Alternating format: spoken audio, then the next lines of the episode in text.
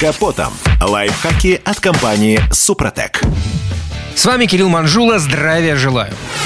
Еще пару лет назад, эх, как давно это было, даже ремонт трещин на лобовом стекле в широких кругах российских автомобилистов считали чуть ли не крохоборством. Понимание могли найти лишь обладатели дорогих стекол с подогревом и разными высокоинтеллектуальными нанесениями, для которых подобная операция обходилась сродни покупке подержанной легковушки. Однако потом все изменилось, ну, сами знаете.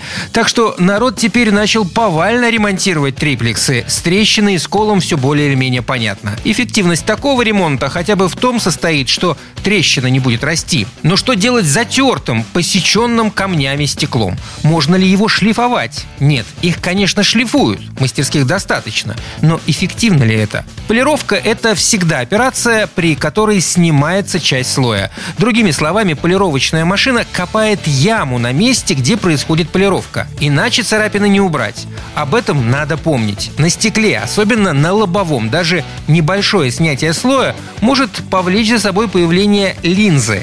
А это, в свою очередь, гарантированное искажение, а значит дискомфорт для водителя. Для осуществления процедуры нужен опыт. Новичок может испортить поверхность. Процесс полировки стекла очень длительный и требует навыков и терпения. Есть риск деформации или необратимого повреждения лобового стекла при превышении скорости шлифовальной машинки. Если шлифовальный прибор не прижимать с одинаковым давлением, то возникает вибрация, что приводит к дефектам поверхности. Так что, выбирая мастерскую, 10 раз проверьте отзывы и репутацию компании. При наличии крупных или глубоких повреждений, когда царапину можно зацепить ногтем, полировать не имеет смысла. Таких случаях нужно менять, поскольку при полировке стекло нагревается, и глубокий скол может привести к трещине. К таким повреждениям относятся и выщербины от камней. И еще, если проделывать процедуру очень часто, могут появиться искажения и стекло потеряет свою прозрачность. Полировка может дать разводы, они отражают лучи света и ослепляют водителя.